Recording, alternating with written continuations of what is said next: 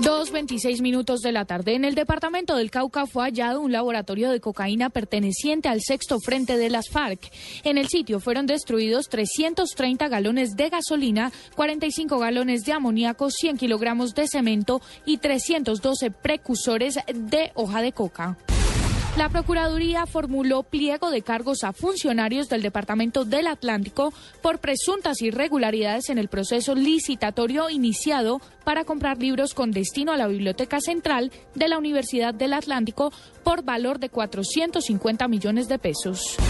Según el director de Crédito Público del Ministerio de Hacienda, Michelle Hanna, Colombia podría disminuir la colocación de deuda pública interna en el mercado y usar otras fuentes de financiación si la tendencia actual de desvalorización de esos activos se prolonga más de lo esperado.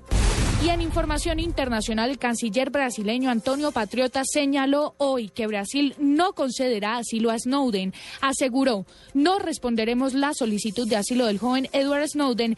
Este no será otorgado. 2.27 minutos de la tarde. Escuchen a continuación Blog Deportivo.